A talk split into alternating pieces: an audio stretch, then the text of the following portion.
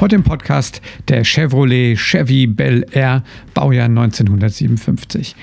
Ein Auto, das vor allem die Rockstars geliebt haben. Ein Auto, von dem Ron behauptet, er hätte gar keine Ahnung davon und kann trotzdem vertrefflich fast eine Stunde darüber reden. Ein Auto, in dem Frank einen seiner besten Freunde zum Traualtar chauffiert hat. Ja, an dieser Stelle auch ein Hinweis auf die Hiscox-Versicherung, unser Partner für die automobile Oldtimer-Versicherung. Ihr wisst, bis zum 30. November ist noch Wechselzeit. Wenn ihr eine neue Versicherung wollt, dann geht mal bei der Hiscox vorbei, schaut euch auf www.hiscox.com www.versicherung.de slash classic-cars dort das Angebot an. Rechnet einfach mal ein Vergleichsangebot für euer Schätzchen und äh, wenn es passt, dann wechselt doch einfach zur Hiscox. Wir haben auch für euch jetzt noch ein äh, Spezialgewinnspiel. Dazu dann aber gleich äh, im Podcast mehr, was ihr tun müsst und was es dort zu gewinnen gibt. Bis dahin viel Spaß mit der aktuellen Episode.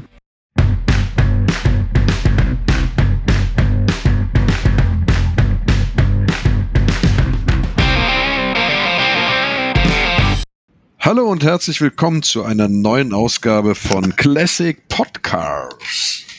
Heute natürlich wie immer mit dabei der Frank. Hi Frank. Ja, hallo Ron. Und der Olli. Hi Olli. Hallo Ron. Heute sprechen wir über ein Auto, von dem ich ja fast überhaupt gar keine Ahnung habe, außer dass ich natürlich mehrere Spielzeugautos davon besitze. Aber ansonsten ähm, kenne ich mich damit leider sehr wenig aus. Und zwar geht es um den 57er äh, Chevrolet Bel Air. Bel Air, ja. ja. Eine wobei, Legende. Wobei man ja sagen muss, Bel Air ist ja ein bisschen irreführend, weil ähm, die, äh, den Chevrolet Bel Air gab es ja auch schon früher, ja, und da sah er dann natürlich noch ganz anders aus.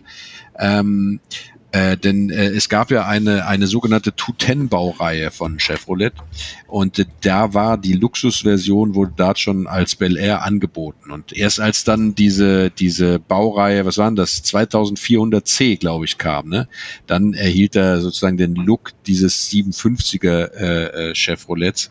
Ähm, äh, oder sagt man eigentlich Chevrolet oder Chevrolet? Chevrolet. Chevrolet. Chevrolet. Chevrolet. Ne? Ja. Wunderschön, genau. Ron. Genau. Und dann kam ja das, das 57er Modell, das ja dann äh, sozusagen noch ein bisschen abgegradet wurde, ne, gegenüber dem, dem, dem klassischen Bel Air, äh, in dem es dann eben eine ganze Menge Zierrad und äh, äh, etwas äh, breitere Stoßstange und so weiter bekommen hat. Aber da reden wir ja gleich im Detail. Ähm, was, äh, lieber Frank, äh, hast du im Vorgespräch gesagt, was verbindet dich mit diesem schönen Chevrolet? Naja, ich kam schon mal in den Genuss als Trauzeuge, in diesem Fahrzeug mitfahren zu dürfen bei einem, äh, ja, bei einer Trauung, wie gesagt, auf der Rückbank zwar nur, aber immerhin äh, in dem schönen Kelsterbach bei Frankfurt, als ein Schulfreund von mir in diesem Fahrzeug, der hat ihn aus Texas geholt vor etlichen Jahren, geheiratet hat. Und das war natürlich ein tolles Erlebnis, vor allen Dingen, wenn man dann in so einer Unterführung oder einem Tunnel mal äh, drauf tritt und diesen wunderschönen Klang des V8-Motors äh, hört. Ja, ist schon ein Erlebnis und ähm, ja, aus, also in der Zeit war das durchaus auch ein vernünftiges Fahrzeug, weil der Chevrolet, also im Gegensatz zum Cadillac, natürlich viel erschwinglicher war und eben trotzdem ganz toll aussah und, und auch so ein bisschen die Zeit äh, Mitte, Ende der 50er, also 55, 56, 57 waren ja die tollen Baujahre, äh, wie das Lebensgefühl widerspiegelt, eben durch diese äh, Formensprache und die, ja, also dieses Schwungvolle und diese Heckflossen, die eben dann in dem 57er Modell am äh, größten waren. Und das ist eigentlich auch das bekannteste Modell, das in vielen Kinofilmen oder auch äh, überhaupt im, ja, äh, in der Szene als sehr, sehr beliebt ist. Ja, in der Tat. Ähm, das ist ja nur einem, einem Zufall zu verdanken, dass uns dann sozusagen diese schöne 57er Form geschenkt wurde.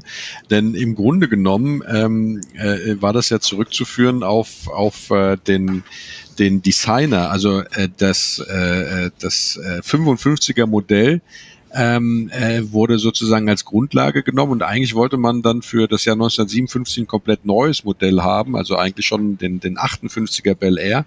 Das haben die aber nicht hingekriegt und deswegen äh, ist äh, dann ähm, der Designer dazu hingegangen und hat gesagt, okay, Ed Cole hieß der, ja, also Chefingenieur war er, nicht Designer, Chefingenieur von Chevrolet.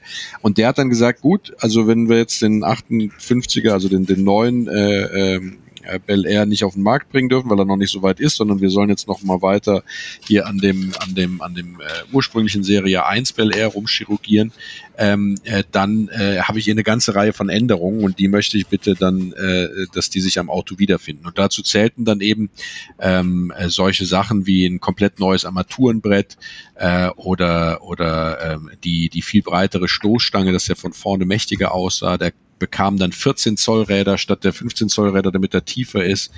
Ähm, die Heckflossen hat sie schon angesprochen, der Kühlergrill wurde verbreitert. Ähm, Klimaanlage gab es auch schon, also als Sonderzubehör natürlich. Genau, ja. Das war ja erstaunlich. Servolenkung, ja, Servobremse. hast du gesagt, genau. Ja gut, mhm. wobei Klimaanlage, Servolenkung und sowas, das war ja schon in den normalen Bell erst drin. Ne?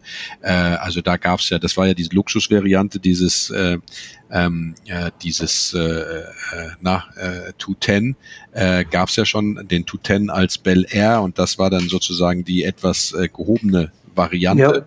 Ja. Ähm, und äh, jetzt äh, haben sie aber dann optisch nochmal richtig in die Vollen gegriffen. Und wenn ich das richtig verstanden habe, wurde dann auch, äh, stellte ja dann auch der V8-Motor in dem Auto dann äh, ein, ein, ein Zugewinn zusätzlich da. Wobei das hat jetzt nichts damit zu tun, der kam ja 1955 schon.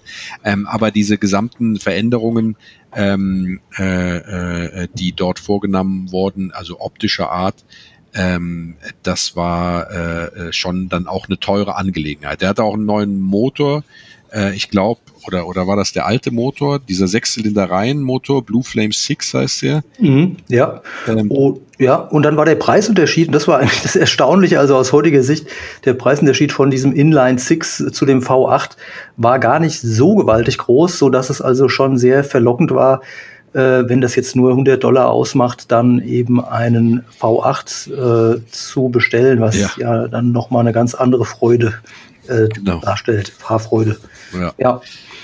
Mhm. Ja, genau. Also der, der kam ja dann ähm, 55 kam dann dieser Small Block V8, ne? Ähm, mhm. Äh, und ja. äh, wenn ich das richtig in Erinnerung habe, war das letzte Mal in den 20er Jahren, dass ähm, äh, Chevrolet ein V8 in seinen Autos verbaut hatte. Und deswegen glich das einer kleinen äh, Revolution. Revolution, ja. Ja, ist irgendwie eine Ironie des Schicksals, was du vorhin auch beschrieben hast, dass das äh, zunächst so eine Art Übergangskandidat sein sollte und man eben auch versucht hat, durch eine Aufwertung äh, von Ausstattungsdetails ähm, äh, den Wagen attraktiv zu machen. Dazu gehörte meines Wissens auch diese Two-Tone-Lackierung, die ja auch für diese Zeit auch steht, also was mhm. sehr geschmackvoll war mit ja, sei es Türkis, Creme, Weiß oder es gab ja verschiedene Varianten und äh, ja, die Kombination aus dieser Formensprache und auch dieser Bulligkeit, die du vorhin angesprochen hast, von der von vorne betrachtet und dann eben auch diese ausschweifenden Heckflossen, das war schon eine, eine Ansage. Es passte auch zu dem äh, zu der Charakteristik dieses ähm, Motors, also gerade zu dem V8 und das ist, ich denke, der ist auch wesentlich beliebter. Also das macht ja entscheidet ja heute auch äh, mit über den Wert des Fahrzeugs natürlich. Also wie man sich denken kann, ist der V8 äh, viel beliebter als der äh, Inline 6, ja. der natürlich auch zuverlässig ist, klar. Das, ja. Vor allem die V-förmige Verkleidung der Heckglossen äh, wurden ja dann bei dem 57er und um den geht's uns ja äh, am allermeisten mit gerippten Aluminium-Einsatz gefüllt. Und das ist ja sozusagen auch dieser ikonische Look dieser mhm. silbernen äh, äh, äh, seitlichen Heckflossen, ja. ähm, äh, die das Auto so bekannt äh, gemacht hat. Ne? Und äh, ich habe mal mit einem gesprochen und der meinte, das wäre halt äh, eine Sache, die bei diesen Chevrolets äh, sehr oft gefälscht wird. Also oft hat man dann eben keinen 57er, aber trotzdem eben diese Aluminiumverkleidungen.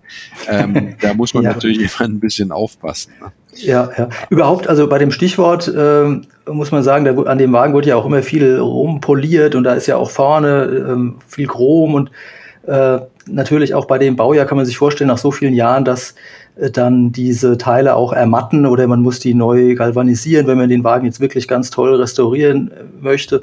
Und das sind natürlich dann auch kostentreibende Faktoren. Und mhm. Alumi also Aluminium, was, was, du hinten erwähnt hattest, ist ja auch nicht äh, äh, ganz leicht zu ersetzen. Also wenn man das jetzt, oft sind dann diese Teile, weil, die, weil es ja relativ weich ist, verdengelt. Also wenn einem das nichts ausmacht bei einem Alltagsklassiker, ist in Ordnung. Aber wenn man es wirklich äh, so einen Museumszustand haben möchte, müssen eben die gerade diese Teile oft äh, ausgetauscht werden.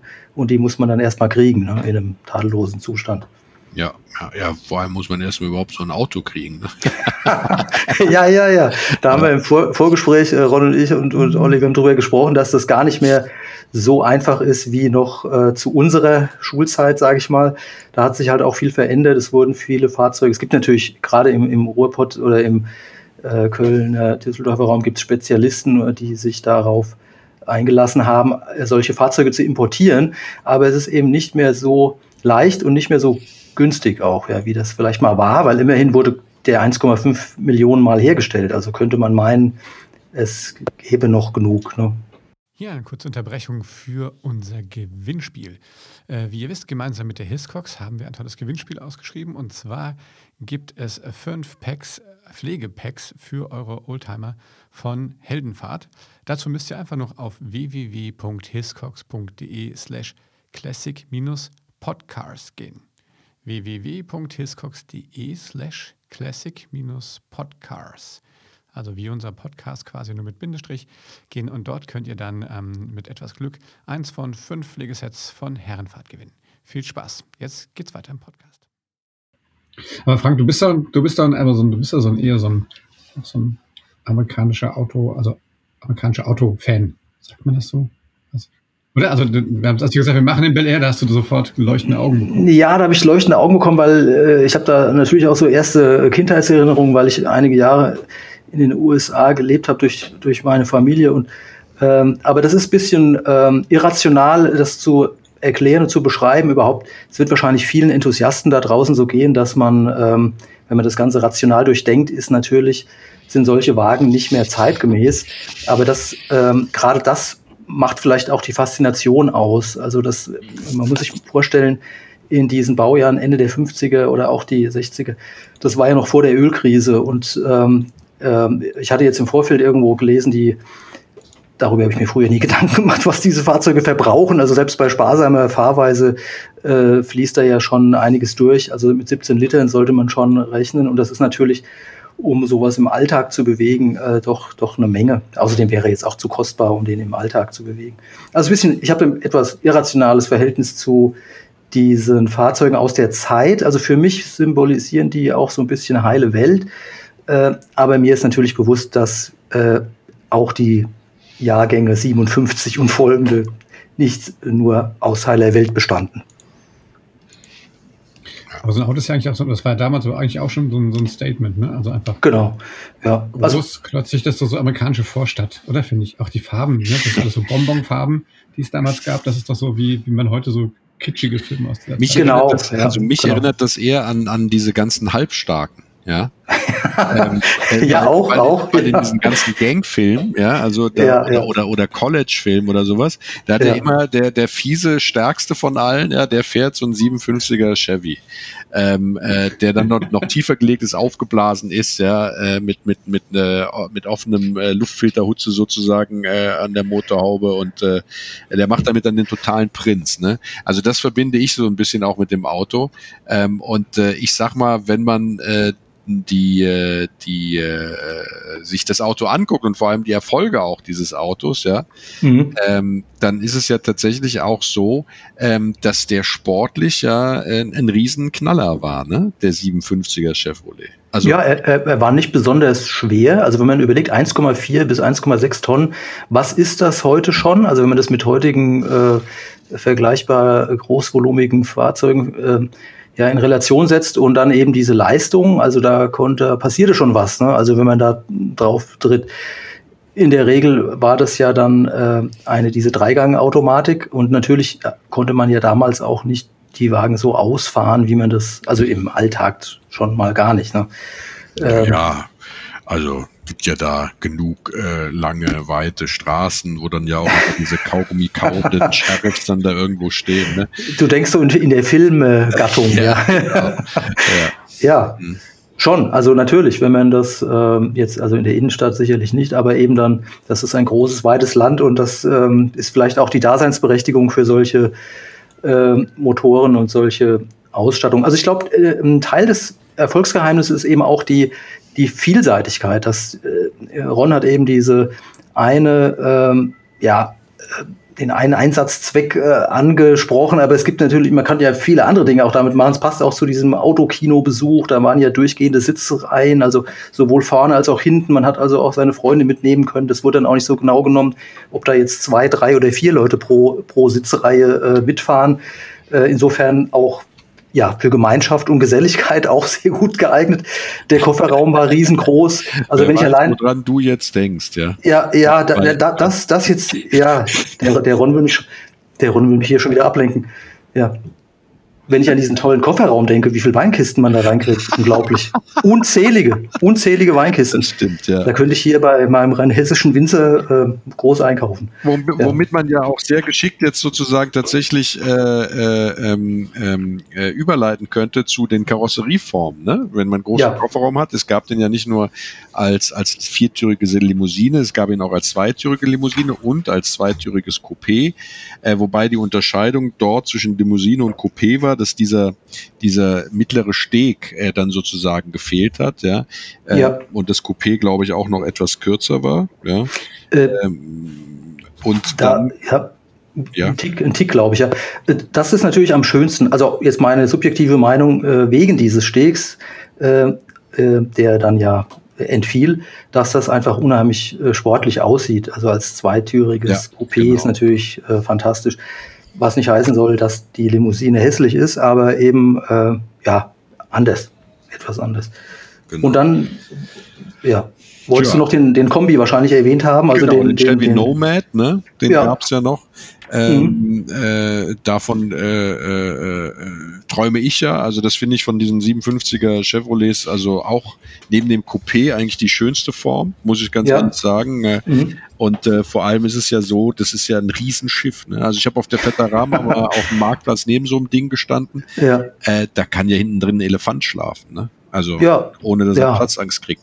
Äh, das Mhm. ist schon äh, also ein, ein, ein, ein richtig, richtig großes Auto. Es ist ein zweitüriger Mhm. Kombi. Es gab den ja sogar noch als, als, als viertürigen Kombi, als sogenannten Fünftürer. Ne? Der Nomad wird ja als Dreitürer bezeichnet, also zwei Einstiegstüren und eine Heckklappe. Und dann Ja. gab es noch den mit den vier Einstiegstüren und der Heckklappe, also diesen, diesen riesen Kombi. Das ist dann der Townsman. Ja. wenn ich das richtig in Erinnerung habe. Und wir dürfen Mhm. nicht vergessen, es gab den, äh, den, den, den Chevy auch als, gab es den 57er, gab es auch als Cabrio, oder? Äh, oh, da muss ich mal nachdenken. Ich, hab- ich kenne den nur als Coupé.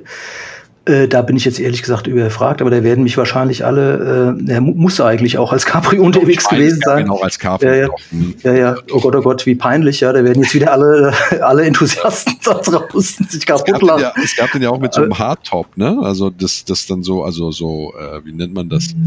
Ähm, Ja, das, das sah halt, das sah halt, also durch diese äh, Zweifarblackierung sah das natürlich immer aus wie eine Hardtop, aber das Cabriolet, wahrscheinlich gab es dafür auch eine Hardtop, das weiß ich gar nicht. Achso, das weiß ich jetzt, gar nicht, das wollte ich jetzt Ich- gar nicht sagen. Also ich weiß nur, dass das, äh, dass der Sportsedan, ne, also dieses, dieses Ja. viertürige Limousine, äh, die hatten ja also so ein als Hardtop bezeichnetes Dach, aber ich bin nicht sicher, das konnte man doch nicht tatsächlich abnehmen, oder doch? Nee. Also t- ich denke schon. Also es gab ja diesen, äh, du hattest ja schon die Sedans aufgezählt und dann eben Station Wagon auch und dann äh, gab es äh, ein zweitüriges Hardtop Sport Coupé, so hieß das, mit, mit ich habe es gerade vor mir hier mit 168.000 Stückzahl, also recht, recht hohe Stückzahl.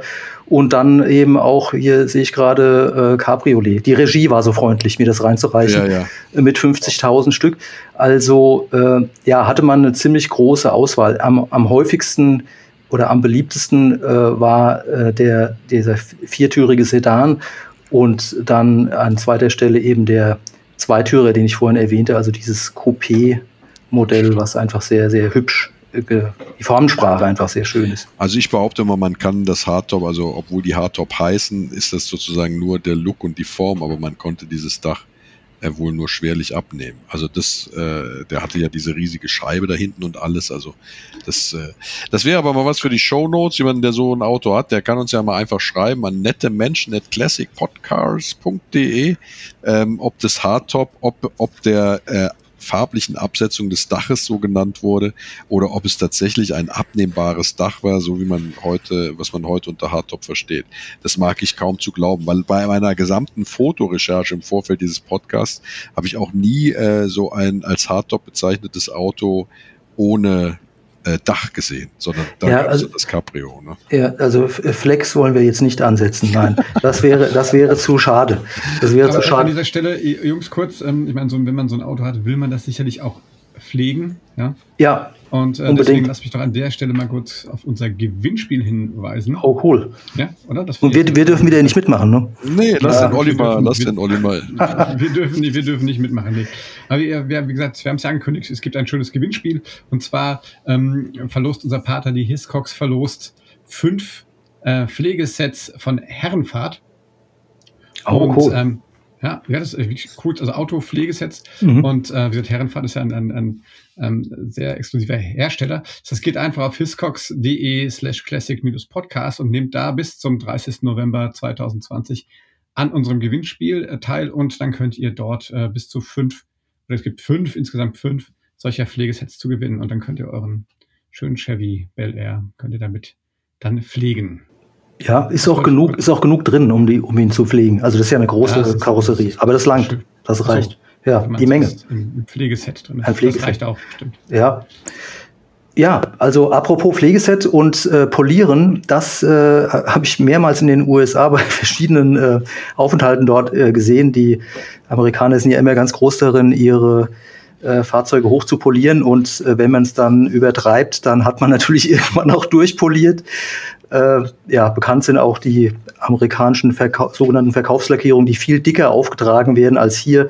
Das wäre auch ein Tipp meinerseits, wenn man sich so ein Fahrzeug anguckt, dass man äh, versucht, auch eben mit Hilfe von diesen bekannten Magnetstreifen eben zu gucken, ist das jetzt alles tatsächlich äh, Blech drunter oder ist da zu dick lackiert beziehungsweise ähm, ausgebessert worden mit Spachtelmasse. Das ist nicht unwichtig, sich sowas genauer anzuschauen, bevor man äh, kauft oder, oder importiert. Man kann ja sowieso mal jetzt darauf hinweisen, also wenn man sich das mal anguckt, diese, diese Chevrolets, also diese Baureihe 1955 bis 1957, die wird ja als sogenannte, also alle äh, Chevys, die dort gebaut wurden, ähm, in, in, in dieser Form, werden als Tri-Chevys bezeichnet. Warum? Weil sie nur drei Jahre sozusagen in der Form gebaut wurden. So. Und da gibt's ja dann, das hatte ich ja anfangs schon mal gesagt, ähm, äh, verschiedene Modelle. Es gibt den 210, ähm, äh, der sozusagen mit die einfachste, äh, ähm, na, äh, äh, Variante, äh, Nee, Quatsch, ist gar nicht. Das ist eigentlich die, die mittlere Variante. Es gibt die Basisversion war der 150 und dann gab es den 210 ja, mit einer mittleren Ausstattung und dann gab es den Bel Air. Und wenn man äh, jetzt auf die Suche geht und sagt, okay, ich bin ein Liebhaber von American Graffiti, ich meine, ihr kennt den Streifen, ne? Das ist Oh ja, fantastisch. spielt ja, Ja. ja. 50er auch eine Rolle. Mhm. Ähm, äh, und ich möchte mich zurück in meine Jugend versetzen und ich möchte mir so einen 57er Chevy kaufen. Äh, dann äh, geht man auf den Markt und will sich einen kaufen. Dann sieht man, der sieht richtig geil aus, aber möglicherweise ist es gar keiner, sondern es ist einer von diesen Basisversionen, also ein 150 oder ein 210, der dann eben auf, äh, auf äh, Bel Air oder diese 57er Version gepimpt wurde. Ja? Ja, Ähm, ja. Und das kann man aber ganz einfach rausfinden. Also zunächst mal sollte man sich den Motor angucken. Ne? Ähm, also- oder man guckt sich die Fahrgestellnummer an und wenn die Fahrgestellnummer äh, mit einem V beginnt, dann wurde der mit einem V8-Motor Aus, ausgeliefert. ausgeliefert. Ja. So, das Mhm. ist ja schon mal das, äh, das, das Wichtigste. Ja? Wenn es kein V vorne dran ist, dann hatte der immer den Blue Flame Sechszylinder. Und wenn er dann trotzdem jetzt einen V8 hat, dann wurde der nachträglich eingebaut, egal was der Verkäufer erzählt. Ne? Ja, und es sicherlich häufig passiert. Also äh, Genau. eben, wie, wie du schon andeutest, weil dann der Wert natürlich auch sich verändert und So, Ja. jetzt geht's. Genau. ja, Jetzt geht's weiter, folgt dann ein A, ja, dann bist du bei der Basisversion, also bei diesem sogenannten 150. Das B steht für den 210 mit der mittleren Ausstattung. Und nur wenn ein C da ist, dann, dann ist es der Bel Air. Ja? Und Mhm. äh, gut, es gab noch einen Lieferwagen, der wurde mit D wie Delivery verschlüsselt, aber das interessiert uns jetzt hier, glaube ich, weniger. Also mhm. kann ich dir nicht naja, ja, also Genau, also Ja. das wäre sozusagen der erste Test, den man sich vornehmen muss. Ja. Und dann äh, hält natürlich insbesondere die 57er Version auch noch ein paar Überraschungen bereit, über die wir dann in der Folge äh, tatsächlich auch mal ein- eingehen können. Also was jetzt äh, vor allem die, ähm, na, die, äh, äh, der, der Rost und sowas vorgibt. Ne? Denn der, der 57er Chevy hatte eine Besonderheit, bei dem wurde nämlich die, äh, die Belüftung des Motors, also die na, die Luft, die der Motor braucht, ja, die, die er ansaugt, also die ansaugt, ja. die mhm. wurde ähm, jetzt äh, in den Scheinwerfergehäusen angesaugt. Ja? Das heißt, sieht man auch, ja. Mhm. Deswegen sieht ja. man, sieht, das sieht man A. B hat er dadurch natürlich auch seinen markanten Blick gekriegt, weil diese Scheinwerfer natürlich. ja, ja, sieht toll aus. Sind äh, richtig geil, ja. Äh, nur hat das aber natürlich auch zur Folge, dass wenn die verdreckt sind oder und du fährst dann mit diesen verdreckten, äh, sag ich mal, äh, Luftleitblechen, äh, dann danach noch mhm. durch, durch einen Starkregen, ja. bleibt da drin natürlich das Wasser liegen. Im Dreck. Und das kann natürlich dann dazu führen, dass dieses schöne ganze Teil von den Luftleitblechen und sowas richtig anfängt, übelst zu gammeln. Ja? Das sieht man dann meistens, dass es schon sozusagen Bläschen gibt rund um den Chrom äh, von dieser Lampeneinfassung. Das ist sozusagen eine der schlimmsten Krankheiten, die äh, diese Chevys haben, weil wir können das ja immer nur tonusmäßig wiederholen. Rostvorsorge ist eigentlich eine Erfindung der Neuzeit. Ne? Ja.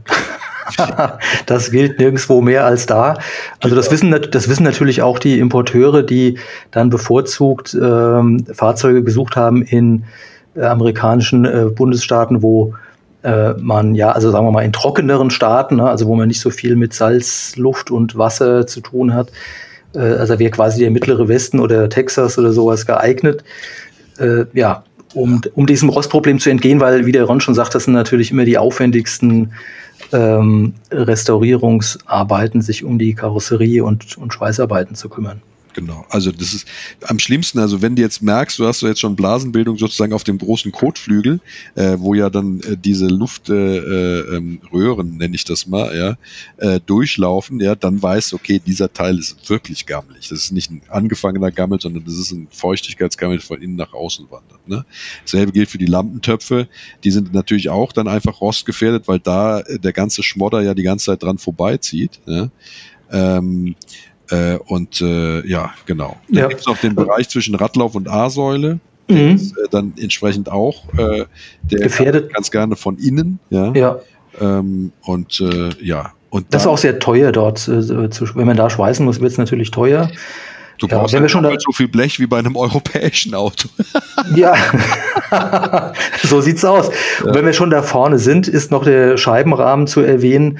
Äh, dass, äh, da ist einfach folgendes Problem, das ganz äh, schnell erklärt, weil einfach die durch die intensive Sonnenbestrahlung diese ähm, äh, äh, Dichtungen natürlich auch dann porös werden und genau, dann wenn kann also Wasser aus dem Sunshine State kommen, die auch. Ja, das ist und das, Sunshine State und das ist auch nicht billig, weil natürlich die, das kennen ja die äh, natürlich die Fans auch hier mit äh, hiesigen Fahrzeugen, dass einfach diese so ein ganzes Set Gummidichtung, das kostet auch ganz ordentlich. Da hat man schnell mal 2000 Euro ausgegeben ähm, und ja, das sollte man also auch im Blick haben, wenn man sich aussuchen kann, dann sollte man auf sowas achten, dass die Dichtungen noch in Ordnung sind am Scheibenrahmen. Ja, also die, konstruktiv hat ja dieser dieser dieser äh, Chevy ähm, äh, äh, ja auch, äh, also der hat ja diese riesige Panoramascheibe, die ist ja auch richtig geil. Ne? Herrlich, Aber wie du, wie du schon ja. sagst, ist eine Schwachstelle wie immer die Dichtungen oder überhaupt Scheibenrahmen bei älteren Autos sind ja mhm. immer, immer ein Problem. Ja. Also, sobald eine Dichtung im Spiel ist, kann die porös werden. Bei dem, äh, dem Chevy tropft das Wasser dann sozusagen in die Fußwannen und die sind dann durchgegammelt.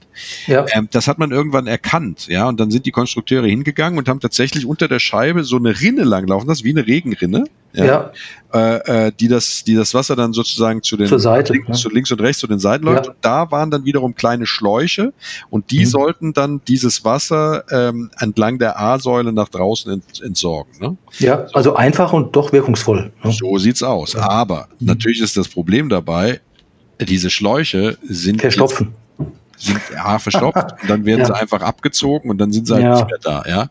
ja. Und dann äh, tropft es wiederum in die Fußräume. Ne? Und ja, dasselbe Problem, also hast du mit Schwellern und Türböden ne? und die hinteren Radläufe, die sind immer ähm, immer äh, gammelig, genauso äh, dieses dieses äh, dieser Stoß, äh, wenn du den Kofferraum, also das Kofferraumbodenblech nimmst und das Heckabschlussblech, das ist sozusagen aufeinander geschweißt. Da hast du Kontaktkorrosion, das gammelt auch immer. Ja, äh, und auch äh, hat aber auch mit der Kofferraumdichtung zu tun, die ab Serie, also ab Werk sozusagen undicht war, sagt man nach, und äh, deswegen dann ständig Wasser auch im Kofferraum äh, stehen war, also stehen hatte, ja, ja. wenn man mal im Regen war. Ne? Möchte man auch nicht haben, ne? Ja. Auch suboptimal, da Wasser drin stehen zu haben. Ja, also das sind schon ganz wesentliche Punkte, die Ron anspricht. Und dazu kommen natürlich die Stellen, die man Stehblech, also oder ja, auch die Radläufe sind ja äh, immer ein Problem.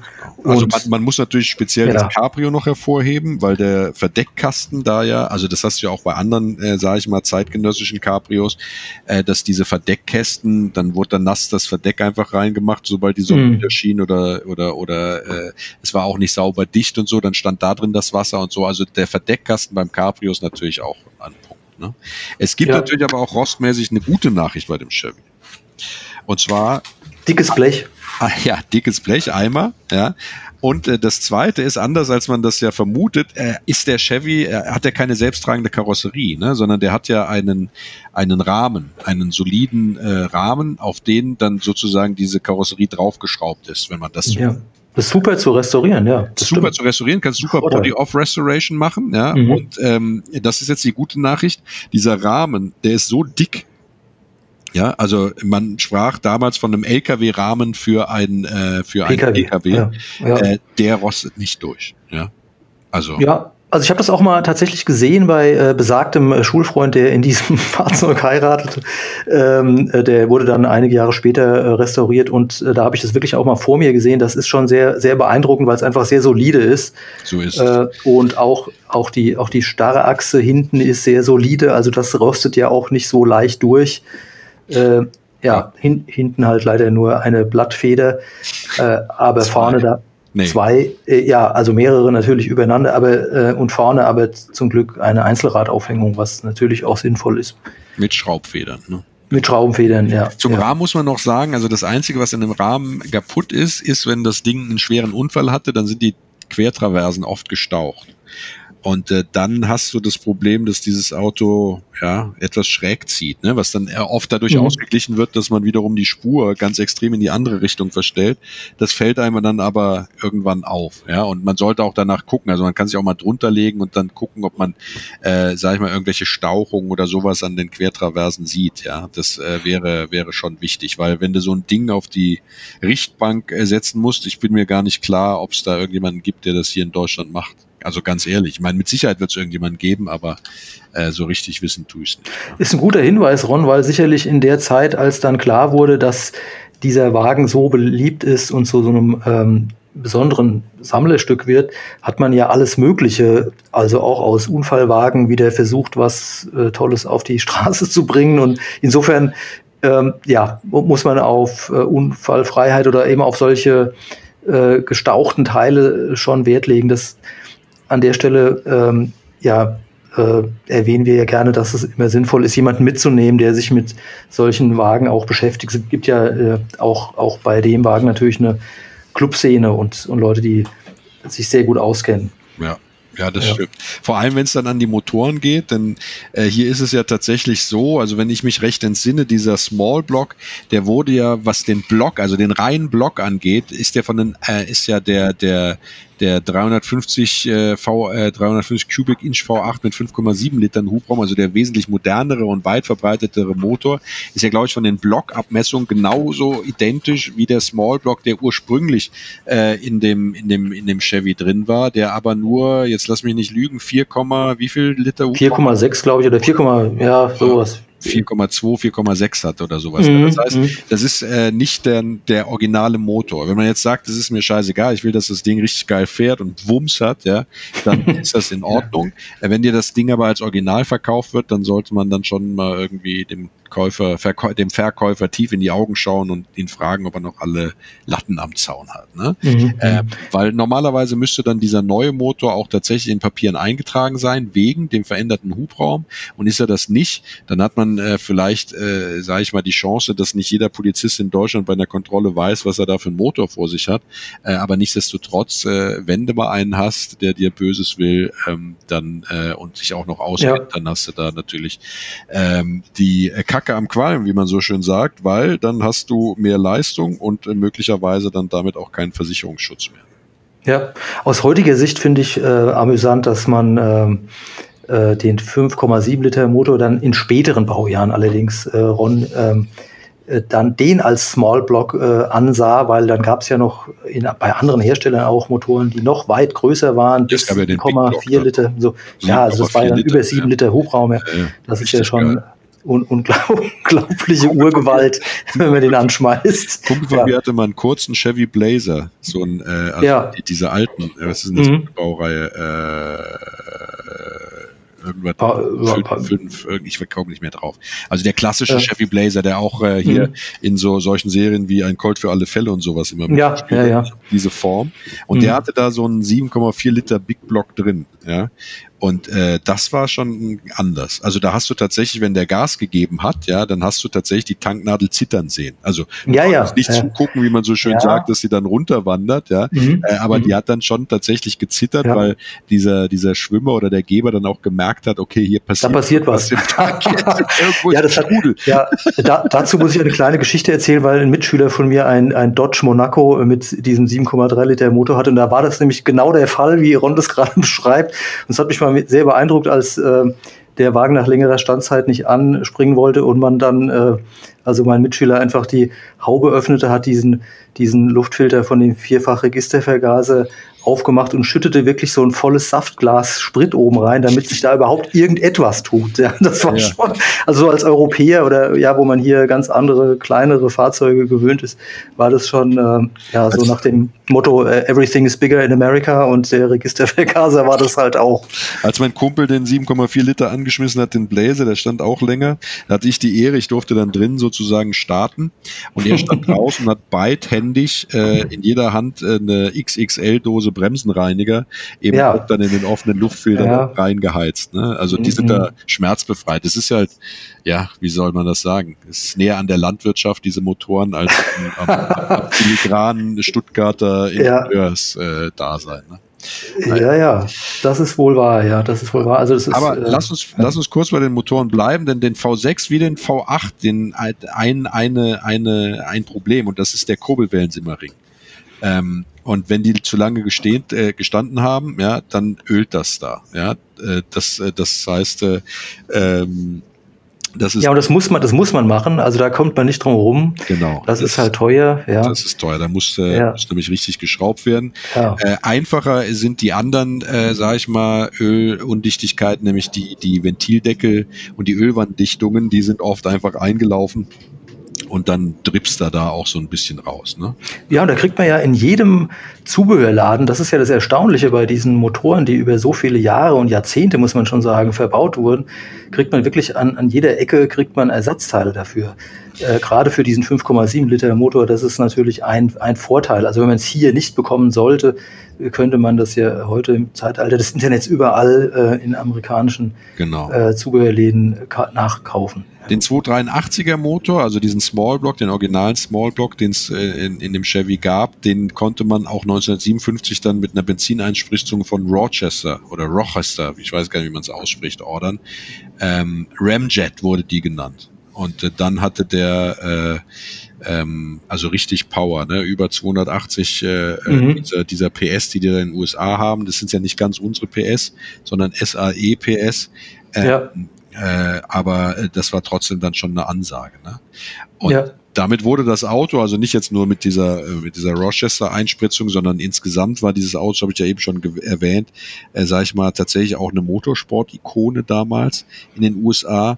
Also in Drag Racing hat er sozusagen fast alles gewonnen. Der ist bei, bei den bei NASCAR-Rennen äh, Rennen, NASCAR-Rennen eingesetzt worden und bei verschiedenen vielen anderen Rennen auch.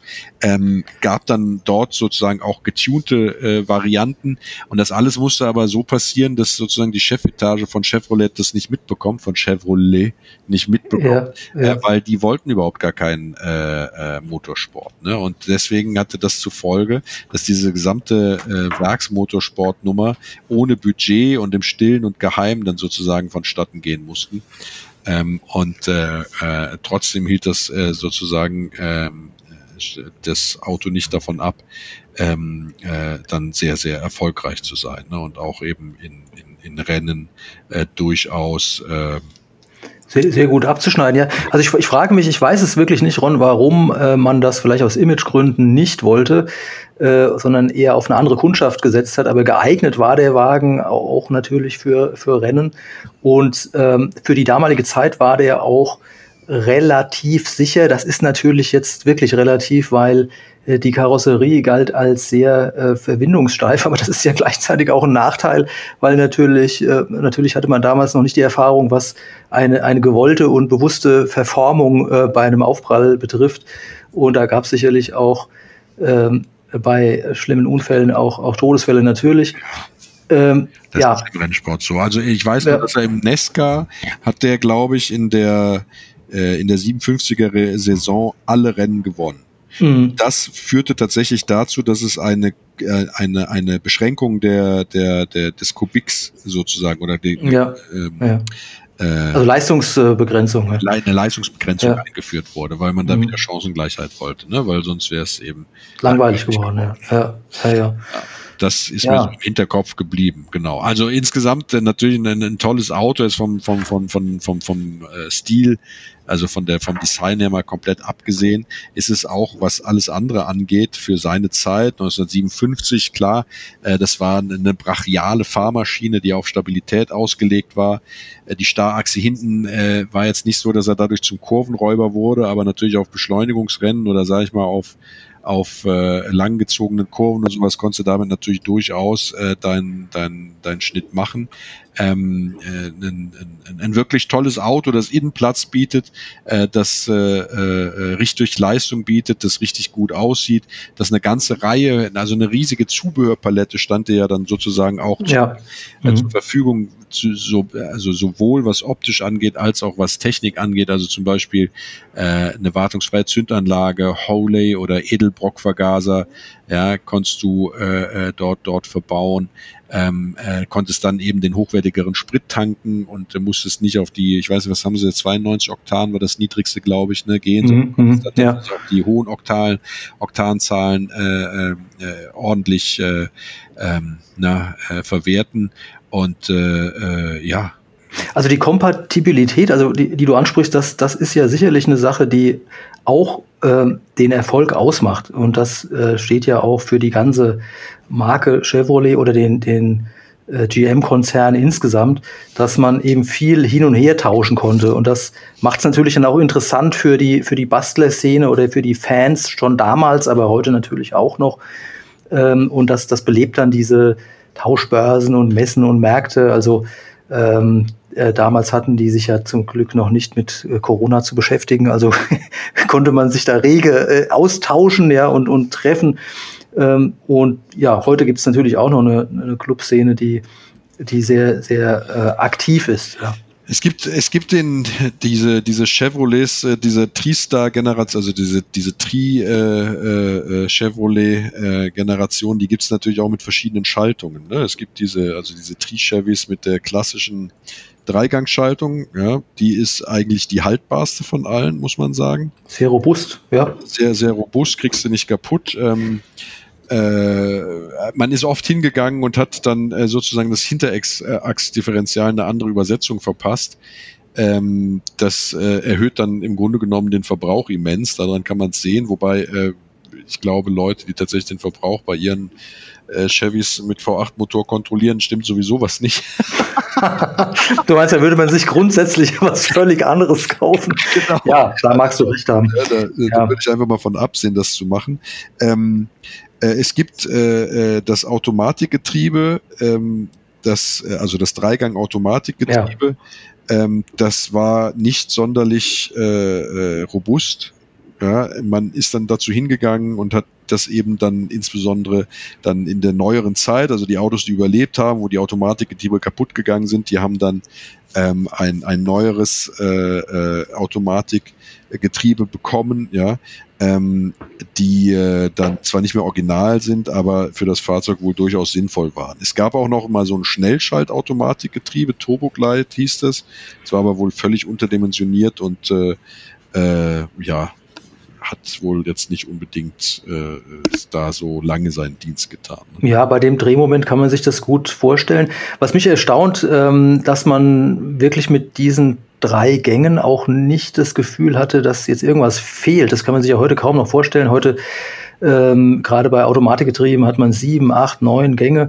Und äh, damals haben drei Gänge eben ausgereicht. Ist vielleicht auch so zu erklären, dass ja äh, auf den Highways man in den USA üblicherweise auch damals jedenfalls sowieso nicht schneller als 90, 100 kmh gefahren ist, vielleicht mal in der Spitze etwas drüber.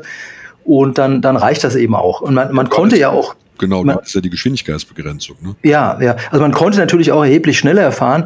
Das Ding ist nur einfach das, dann ist das halt eine, eine höhere Drehzahl, war ja kein Problem, kein Thema. Der Spritpreis war auch noch nicht so das Problem. Dann hat er halt mehr verbraucht. Aber es hat absolut äh, zuverlässig äh, funktioniert und ähm, ja, hat einem eigentlich auch nichts, nicht, nichts gefehlt. Ne? Ist jetzt äh, schwer zu vergleichen mit unserer äh, jetzigen Zeit, wo natürlich ganz andere Getriebe äh, durch Ingenieurskunst äh, verbaut werden. Ja. Man muss dazu sagen, es gibt ja eine ganze Reihe, sage ich mal, von ähm, sinnvollen Modifikationen, die also sozusagen einem neueren Entwicklungsstand äh, heute geschuldet sind. Also beispielsweise was die Radlager angeht, da gibt es jetzt andere Wälzlager äh, oder Walzenlager oder Wälzlager, ich weiß gar nicht, wie nennt man die, ja, äh, die gibt's im Zubehör, äh, die sind wohl eine deutliche Steigerung.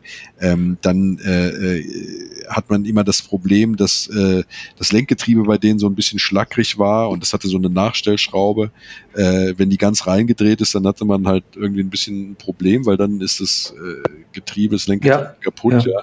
Äh, ja. Da gibt's aber mittlerweile sogar Servolenkungen, die nachrüstbar sind. Ich meine, das will nicht unbedingt jeder. Ich würde das jetzt auch nicht wollen, in so ein Auto dann da irgendwie so eine neumodische Lenkung einzubauen, was durchaus Sinn macht, ja. Also das einzige Zubehör, sagt man, was wirklich Sinn macht, was überhaupt nicht original ist, was aber bei 1,8 Tonnen Lebendgewicht Sinn macht, ist, dass man ähm, äh, auf Nein. Scheibenbremsen geht. Ach so, Scheibenbremsen, ja, ja. Ein Kreis äh, äh, äh, Bremsanlage mit vier Trommeln ja, und sollst damit 1,8 Tonnen ja, Auto im beschleunigt ja. schnell äh, zum Stehen runterbremsen. Ja. Und das mhm. ist natürlich jetzt nicht unbedingt jedermanns Sache. Also es sei denn, du hast natürlich, äh, äh, äh sag ich mal, ähm, äh, Beine äh, wie, wie, wie Arnold Schwarzenegger. Wie Arnold Schwarzenegger, dann macht dir das ja. vielleicht nichts aus. Aber wenn du ja. da mal bei so einem Ding richtig auf die Bremse latschen musst, da drückst du ja eher den Sitz äh, aus der Haltung nach hinten raus, wenn du eine Vollbremsung machen willst, als dass du das Pedal tatsächlich so fest draufkriegst, dass du eine richtig geile Bremswirkung hast. Also mit Trommelbremsen verbindet mich auch so eine Hassliebe. Einerseits sind die ja ganz gut selbstständig zu überholen oder zu, zu, zu warten.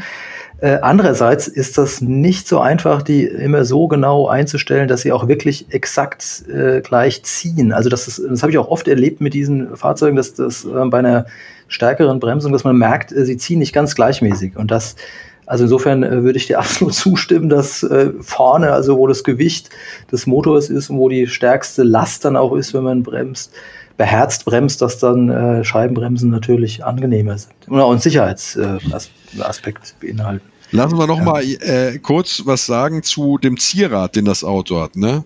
Äh, das ist eine ganze Menge, ja. ja. Der hatte ja auch goldeloxierte äh, Chromteile, ne? Ähm, ja. Äh, das wird unangenehm teuer, wenn die fehlen. Mhm. Überhaupt, wenn die einteilige große Stoßstange fehlt, ja, äh, dann hast du schon mal richtig äh, äh, Schotter an der Backe. Und genauso ist es aber auch mit, äh, mit, mit den, mit den äh, zum Beispiel an der Motorhaube, da gibt's so, so, so Flieger heißen die. Das ist auch so ein, mhm. so ein Zierrad im Grunde. Ne? Wenn die ja. fehlen, dann bist du auch schon mal 300 Tacken los. Ja, ja die sind schwer zu finden und ähm, Genau, also weil, weil eben viel Chrom und Zierrad dran ist, also allein, allein so eine, äh, ja genau, diese Zierleisten, die ja sich, die ja durchgängig, also von dem vorderen Scheinwerfer bis eben so äh, diesen äh, ja, Auspuff hatten wir, hatten wir schon erwähnt, dass der Auspuff ja toll aus, in dem Heckstoßfänger integriert ist. Äh, das sind alles teure Teile und nicht so leicht zu beschaffen. Also, ja, also du kriegst alles in den USA. Du kriegst tatsächlich ja. alles für dieses Auto, weil das auch in den USA mit zu den beliebtesten Oldtimern zählt. Deswegen gibt's alles dafür. Aber du bist halt, äh, wenn du so eine, so eine Stoßstange brauchst, ich glaube nicht, dass du da mittlerweile mit 1000 Euro noch hinkommst. Und, und vor allen Dingen ist auch äh, wichtig zu erwähnen, dass bei diesen Teilen es auch heftige Qualitätsunterschiede gibt bei der Galvanisierung. Also wie sind die verchromt oder wenn es aus Aluminium besteht, wie sind die äh, poliert, wie, sind, wie, äh, wie stark ist das Material. Da gibt es halt einfach sehr viele Angebote und das sollte man sich dann schon ent entweder durch Empfehlungen äh, was ja empfehlen lassen oder eben auch anschauen einfach hm. und kritisch sein bei der äh, Begutachtung, bevor man dann viel Geld ausgibt. Genau. Ja, ja, was, äh, was haben wir vergessen? Also den tollen Koffer Kofferraum, der hat mich natürlich beeindruckt. Ja, ja, hatten wir schon erwähnt. Äh, ja. Was wir, was wir noch mal erwähnen könnten, ist also neben diesen absurden Preisen für Zierrad, Rücklicht 600 Dollar äh, und aufwärts, ja, mhm. ähm, äh, also richtig teuer. Äh, was wir erwähnen äh, können äh, oder müssen, ist sozusagen die Preisgestaltung bei den Autos. Wo oh, weh, oh, weh, ja. ja, ganz erstaunlich. Da habe ich mich jetzt die ganze Zeit drum gedrückt. Also ich habe vorhin auf, auf die Schnelle habe ich auch nur dein, dein Favorite, also ein, ein Nomad, ja, ein Kombi entdeckt. Äh, der soll stramme 70.000 bringen. Genau. Mhm. So habe ich es ja. auch in Erinnerung. Und ich glaube, dass diese, diese 57er Chevys äh, inzwischen, also wenn sie wirklich gut sind, äh, irgendwo zwischen 80 und 100 liegen. Ne? Oh weh, ja, ja. Also das drüber. Äh, ja. Die, sage ich mal, die früheren Modelle, die also äh, noch äh, die Form schon haben, aber jetzt nicht so komplett äh, die ganzen stilistischen Features wie der 57er, die sind dann mitunter etwas günstiger, 40 bis 60.000. Nomad äh, hätte ich jetzt auch gesagt, 60 bis 80.000 tatsächlich, je nach Zustand. Ja. Äh, ja. Und äh, bei den 57ern, weil die so beliebt sind, wenn die wirklich original sind, gut gemacht sind, das ist der ganze Zierrad dran, ähm, etc. Äh, dann bist du da, ja. Also 80, viel Geld, viel Geld vielleicht sogar deutlich drüber. Ja. Ich kann es nicht sagen. Es werden ja auch kaum welche angeboten. Also ich habe keine gefunden jetzt. Ja, also ich spreche ja immer gerne im Zusammenhang mit solchen Klassikern auch von äh, automobiler Kunst und Kunst ist ja nicht beliebig vermehrbar. Also auch diese ja. Fahrzeuge äh, sind nicht mehr so häufig äh, zu sehen. Das erklärt vielleicht auch den Preis, wobei wir dazu sagen müssen, Ron, das sind natürlich immer Asking Prices, äh, wie die Amerikaner sagen. Also das ist die Preisvorstellung, wie sich dann Käufer und Verkäufer schlussendlich einigen. Äh, das steht immer auf einem anderen Blatt. Also Angebot und Nachfrage, wie immer, ja, äh, bestimmt den Preis. Vor allen Dingen, wenn du da noch an der Stelle ähm, vielleicht noch einen ich mache nur den ganz kurzen ja. jetzt zur Trivia. Ja. Äh, vor allem, wenn du dann noch ein Auto hast, was mal einen, ich sag mal, ähm, berühmten Vorbesitzer hatte. Oh ja, das spielt eine äh, ganz und, wichtige äh, Rolle, ja. Na, ich glaube, von Filmen brauchen wir gar nicht reden. Der taucht genau, also du, du, allen Filmen auf, angefangen von, von Dr. No, glaube ich. Da. Es gibt ähm, so viele Filme, ja. Da gibt es wirklich tausend Filme, aber was ja. wirklich interessant ist, der war bei vor allen Dingen bei, bei berühmten Musikern sehr begehrt. Äh, also es gab wohl eine Ringo Starr äh, ein spezielles Ringo Starr Modell, so mit schwarzen Flammen drauf. Und ja. auch äh, Bruce Springsteen hatte wohl einen. Und ja, den hat er sich passt. damals ja. für, ja, aber er hat den, ganz bevor er wirklich bekannt wurde, für 2000 Dollar sich so in Babyblau eingekauft. Ja. Ähm, und der ist jetzt dann äh, durch mehrere Hände gegangen und dann mal komplett restauriert worden. Mittlerweile ist er, glaube ich, äh, ist er so gelb, ähm, gelb, goldfarben und wohl bei eBay für 350.000 äh, Dollar dann versteigert. ja, sehr, sehr, sehr, ja, also das sind, äh, ja. geht immer noch ein bisschen mehr. Sehr interessant, Olli, weil das ähm, bestätigt ja auch, was, was Ron eingangs sagte, dass so der Wagen für die harten Kerle, das passt ja irgendwie zu Bruce Springsteen und ähm, ja, man, ähm, wie soll ich sagen, der, der stand ja damals auch, war zwar obere Mittelklasse, aber er stand schon auch eher für den ehrlich arbeitenden, äh, ja, äh, einfachen Amerikaner. Also nicht, es war jetzt keine Luxuslimousine in dem Sinn, aber eben eine ehrliche Haut, ne, der, dieser Wagen und halt sehr, sehr beliebt, ja. Ja. Also wenn man den jetzt American Graffiti, der hieß, der hält, glaube ich, Bob Pfalfer, ja. Ähm, der hat sich da dann, mit diesem Lokalmatador dann immer angelegt, der in diesem äh, 32er Ford unterwegs war. John mhm. Milner hieß der, ja. Und äh, äh, da landet aber äh, der, ähm, der Pfalfer am Ende im Graben, ne, bei einem Beschleunigungsrennen. Ich weiß nicht, ob ihr die Szene noch kennt. Mich würde interessieren, ja, aber, ob dieses Original. Aber ich glaube, es war gar kein 57er, oder? Um mich jetzt ein bisschen Nee, stimmt, es war aber gar kein 57er. Das war ein 55er. War das war ein 55er, also genau, es war kein 57er, du hast recht. Genau. Und man hat auch da äh, extrem nachhelfen müssen, weil der hätte sich sonst nie aufs Dach gelegt. Ich habe das auch recherchiert. Ja, ja. Äh, hat da wohl ähm, Filmtricks mäßig nachhelfen müssen, dass der sich äh, überhaupt aufs Dach legt. Das war, wäre sonst nie passiert. Ja, und der, der, der, Film Christine, den hatten wir jetzt noch gar nicht erwähnt. Ähm, äh, ist das, war das doch meins. Ist doch kein 57er Chevy. Ähm, Cadillac. Ah, das war ein Cadillac. Äh, ah, da, äh, da, lag ich gerade. Leute, lass, okay. lass, lass ihr doch lieber die Finger vom Schwamm. Ja, von der Trivia, genau.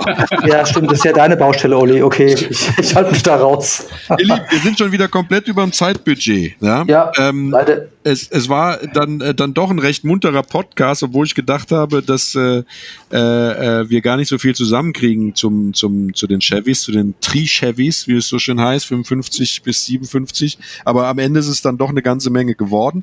Ähm, an all unsere Zuhörer, die, äh, die der Meinung sind, es gibt einiges zu ergänzen oder es gibt nichts zu ergänzen oder ihr wollt uns einfach nur loben oder habt äh, konstruktive Kritik, dann schreibt doch einfach eine Mail an äh, classic-podcars.de. Nee, äh, nette Menschen. At, äh, Hast du vergessen? Äh, Classic nette Menschen. Nette ja. Menschen classicpodcast.de. Richtig? Sehr gut. Danke. Absolut richtig ran. Genau. Und der Olli sagt euch noch, wo ihr uns überall findet, falls ihr uns äh, mal liken wollt, äh, worum wir sehr bitten, worüber wir uns sehr freuen würden, dann findet ihr uns auf. Ja, findet uns natürlich auch bei Apple Podcasts und da brauchen wir fünf Sterne von euch und eine gute Bewertung oder ihr findet uns äh, natürlich auch auf Spotify. Ähm, besonders super ist, wenn ihr uns folgt, dann werdet ihr alle zwei Donnerstage, wie gesagt, morgens ab 6 Uhr ist unser, unsere neue Folge online. Wenn ihr uns abonniert habt, dann könnt ihr schon auf dem Weg zur Arbeit dann immer die brandfrische neue Folge gucken. Hören. Und äh, wie gesagt, und hören. wir, sind, wir sind heute irgendwie wir sind in the Cup. ähm, könnt ihr uns natürlich hören. Und ähm, ja, wie gesagt, und wenn ihr einfach mal die ganzen äh, Folgen nachlesen wollt, dann gibt's auch unsere Webseite www.classicpodcast.de. Da ähm, haben wir unseren Blogpost und wenn ihr schöne Autos äh, angucken wollt, dann könnt ihr auch auf Franks äh, ähm, Blog. Blog gehen, die sleepingbeauties.de. Richtig. Dort, äh, die Seite lohnt sich Fotos. wirklich total vom lieben Frank. Da geht mal drauf. Da seht ihr tatsächlich ganz viele patinierte Autos, manche schon überpatiniert, wie ich so schön sage. Deswegen Sleeping Beauties. Aber ein ja. toller Blog, den du da hast, Frank. Das wollte ich dir äh, Vielen Dank. Es ist ein irrationales Hobby. bevor, wir jetzt auf, bevor wir jetzt auf Stopp drücken, noch ein Hinweis auf unser Gewinnspiel. Es gibt äh, von Herrenfahrt fünfmal ein tolles Pflegeset zu gewinnen bei www.hiscox.de slash classic-cars. Da könnt ihr noch bis zum 30. November 2020 bei unserem tollen Gewinnspiel mitmachen und wir freuen ähm, uns, wenn ihr auch das nächste Mal wieder einschaltet. Ja, wenn es heißt äh, Classic Pod Cars. Ah, danke. De. Benzol, benzolhaltige Grüße von meiner Stelle. Ich verabschiede mich dann. Ah, ich verabschiede mich. Leute draußen. Genau. Macht's gut, ihr Lieben. Bis dahin. Seid vorsichtig, bleibt gesund. Ciao, ciao. Bye, bye. Tschüss. Dieser Podcast wird euch präsentiert von Robert Spaceship, dem Podcast-Netzwerk, von CamWeb und der Hiscox Versicherung, eurem Partner für Oldtimer-Versicherung. Bis zum 30. November ist noch Wechselzeit, also geht auf www.hiscox.de slash classic-cars und lasst euch ein spezielles Angebot für euren Klassiker machen.